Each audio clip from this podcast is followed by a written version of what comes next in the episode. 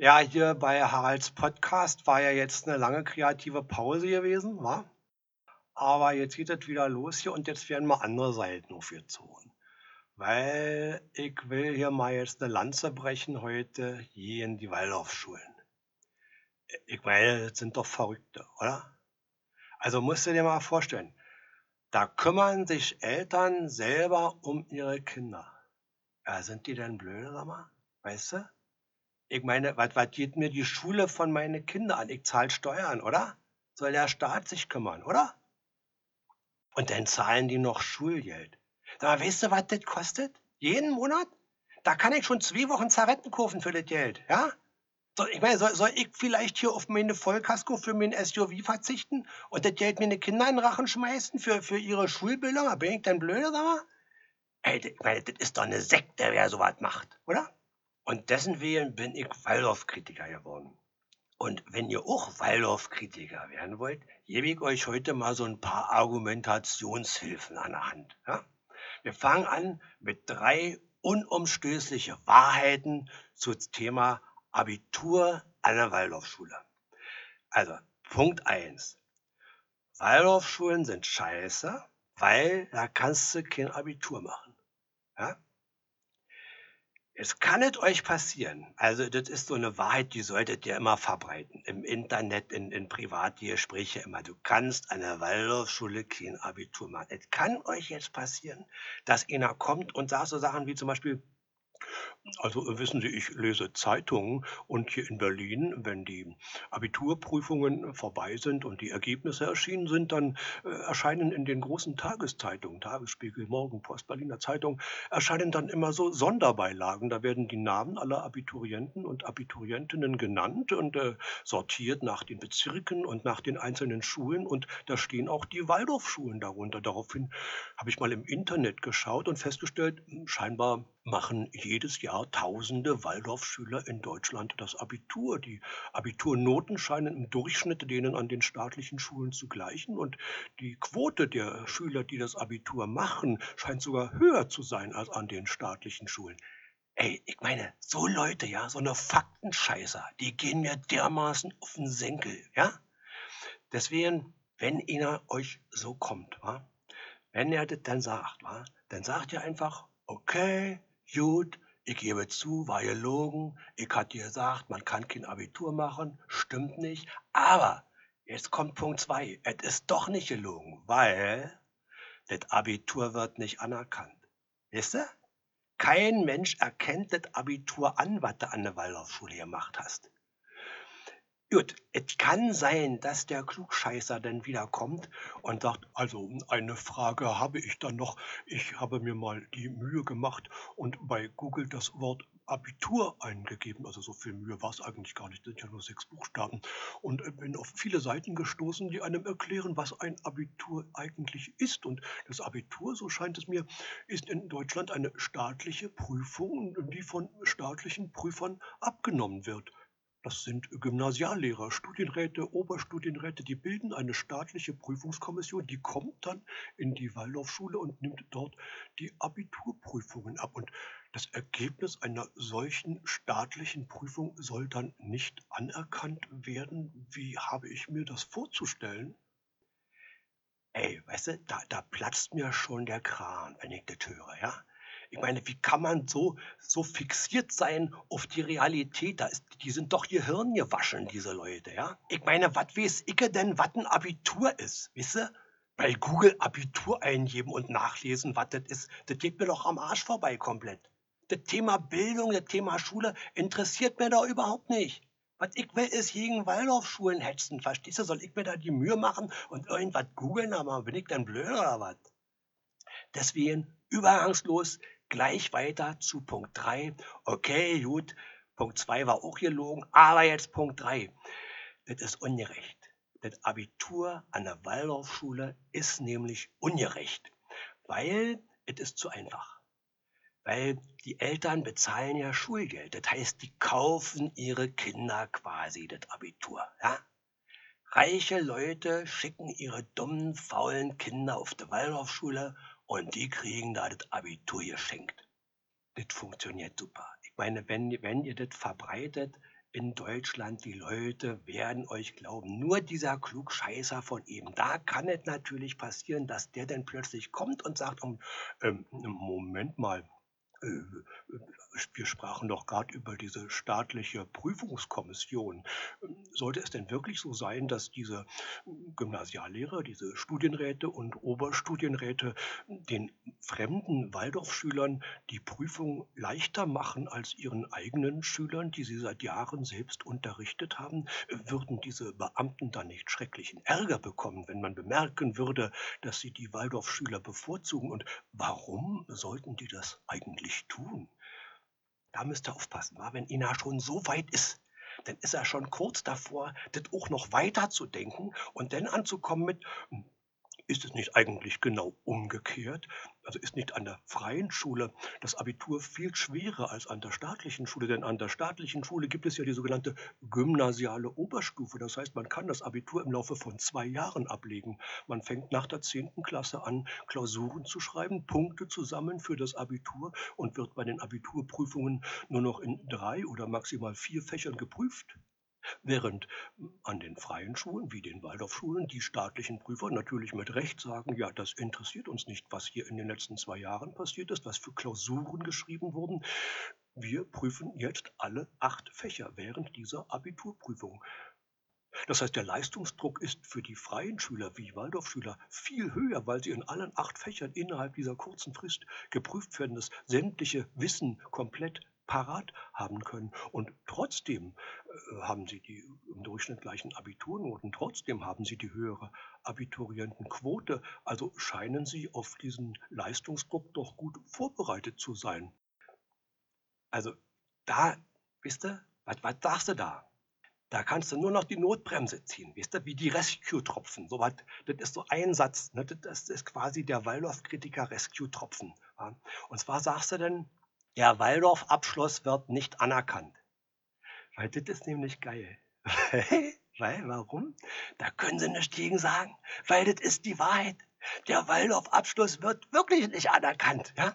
Und bis die dann anfangen zu erklären, dass der Waldorf-Abschluss ja daher nicht dafür gedacht ist, dass irgendjemand den anerkennt, dass den jeder Schüler quasi für sich selber macht als Abschluss seiner Waldorfschulzeit, dass das so absurd ist, als ob einer in einem Restaurant sitzt und nach dem fünften Gang beim Menü zum Kellner sagte, Herr Ober, ich hätte jetzt gerne einen Kaffee zum Abschluss und am Nebentisch sagt einer, dieser Abschluss wird nicht anerkannt bis die so weit sind, da hört ihnen schon keiner mehr zu. Einfach immer, immer rinrufen, der Waldorf-Abschluss wird nicht anerkannt. Ja.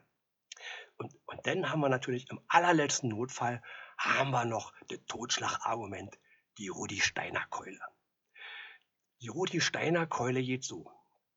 Wenn alle Fakten gegen euch sprechen, ja, und ihr selber schon fast glaubt, dass so eine Waldorfschule eine gute Sache sein könnte, dann sagt ihr, aber wissen Sie nicht, dass Rudolf Steiner vor 100 Jahren was ganz Dummes gesagt hat? Und das hilft. Ich sage euch, darauf lassen die Leute sich ein. Wenn ihr so einen Vater habt, der vielleicht sagt, na ja, ich habe jetzt, weil mein Kind nicht seit Jahr an die Schule kommt, die ganzen Schulen mir angekickt, die da in Frage kommen und ja, die staatlichen, die freien Schulen, die Waldorfschulen und da, ich glaube, diese eine Waldorfschule da, das könnte die beste Schule für mein Kind sein. Und dann sagen sie, aber wissen Sie nicht, dass Rudolf Steiner vor 100 Jahren was ganz Dummes gesagt hat?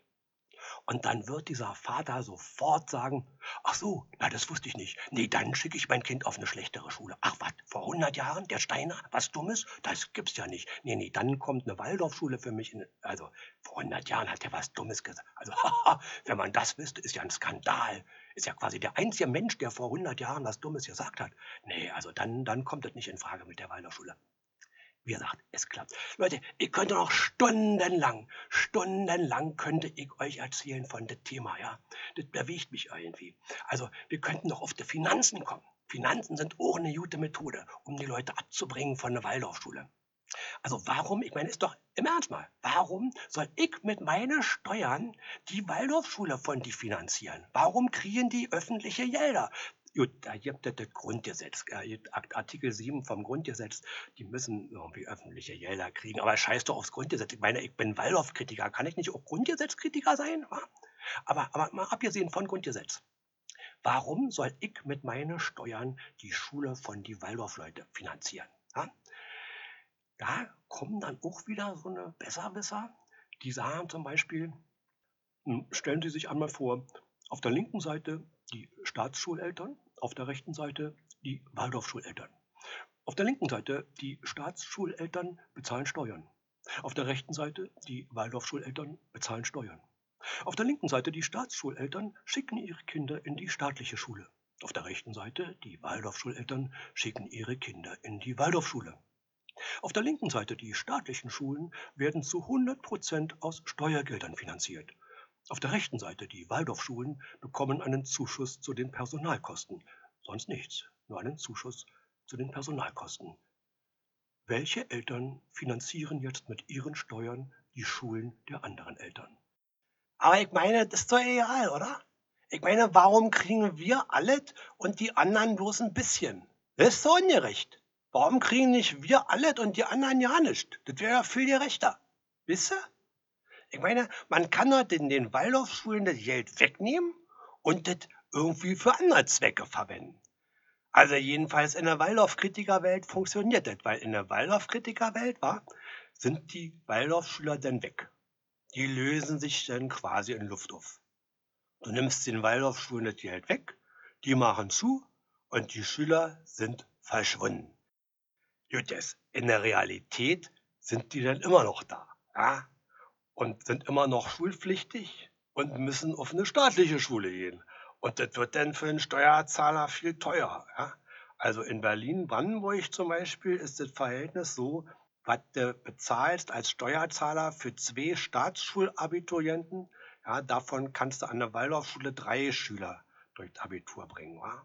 Also wie gesagt, für die Steuerzahler im Prinzip ist die Waldorfschule so ja eine gute Sache.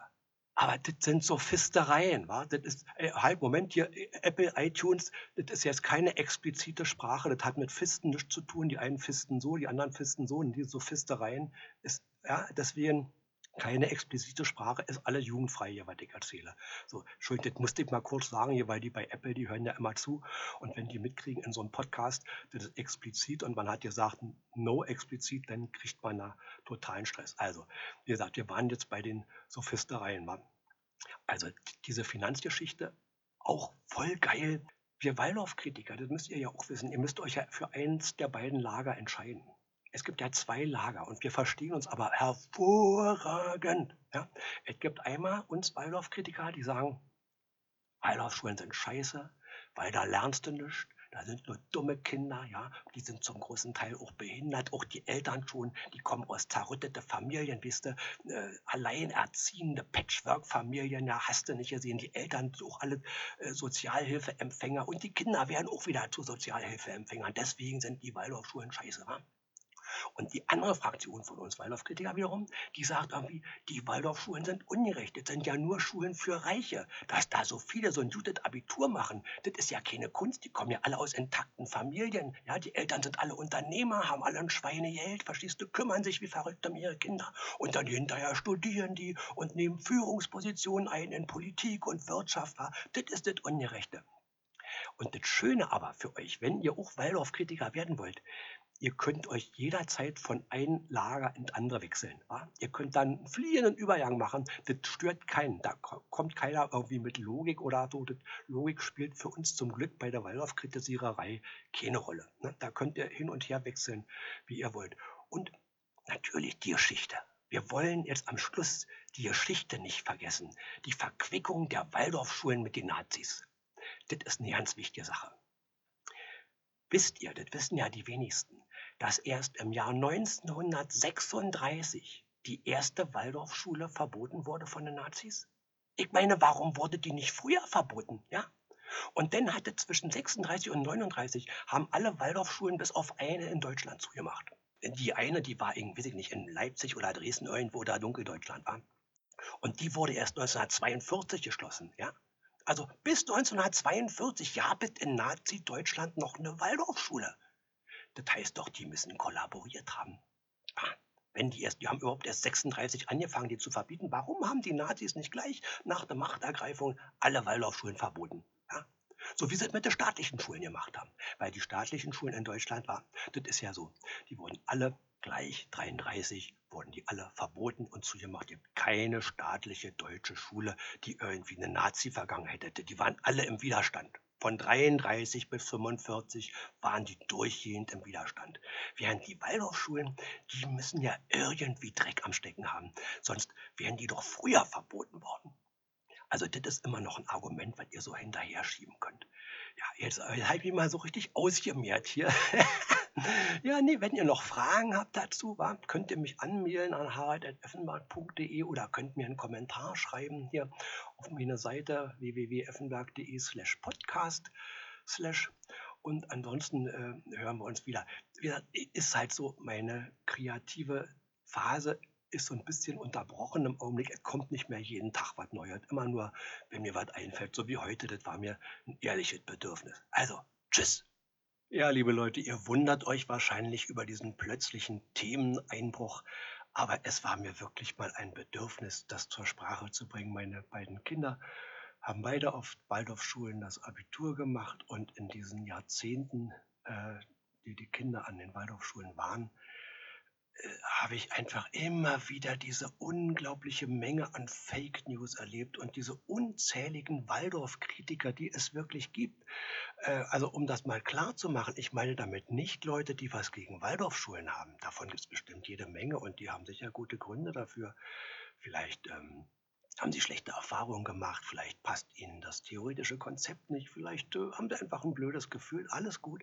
Aber so Waldorf-Kritiker, die zeichnen sich eben dadurch aus, dass sie auch nicht das geringste Interesse am Thema haben. Ja, die wenden ganz viel Energie auf, um ihre Fake News zu verbreiten, aber nicht die geringste Energie, um sich zu informieren. Und das wäre so einfach. Ich habe es ja gesagt, einfach mal bei Google Abitur eingeben. Einfach mal bei einer Waldorfschule anrufen, fragen, wie ist denn das bei Ihnen mit dem Abitur? Solche Sachen könnte man machen, aber das machen die nicht. Aber sie wenden sehr viel Zeit auf für Schmutzkampagnen und wie man das professionell abzieht. Das könnt ihr sehen, ist schon eine Weile her, aber guckt euch das ruhig mal an, googelt mal ein bisschen, recherchiert mal ein bisschen.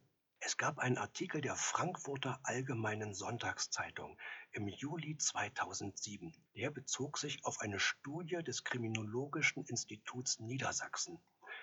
Und was halt das Glück ist, dass diese Studie als PDF-Datei sich runterladen lässt auf der Website des Kriminologischen Instituts Niedersachsen. Und wenn man diese Studie liest und den Artikel der Frankfurter Allgemeinen Sonntagszeitung damit vergleicht, stellt man fest, dass in der Studie genau das Gegenteil von dem steht, was dieses Schmutzblatt da verbreitet hat.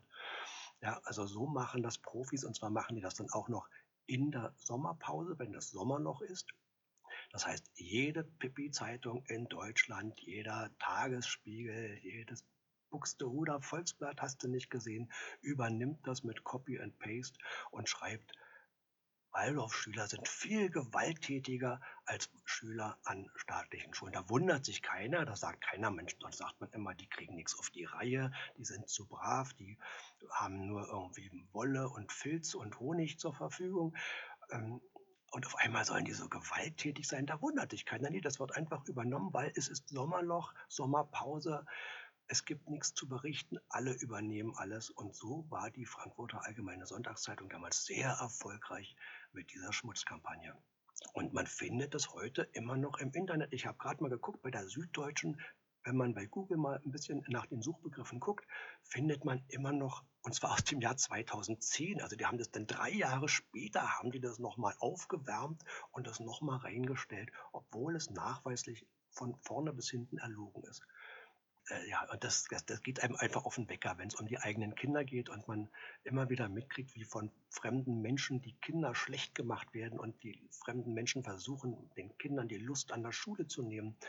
Äh, ja, das ärgert einen. Deswegen habe ich da heute mal drüber gesprochen. Beim nächsten Mal gibt es wieder irgendwas äh, Unterhaltsameres. ja, vielleicht wieder eine Science-Fiction-Geschichte. Okay, tschüss.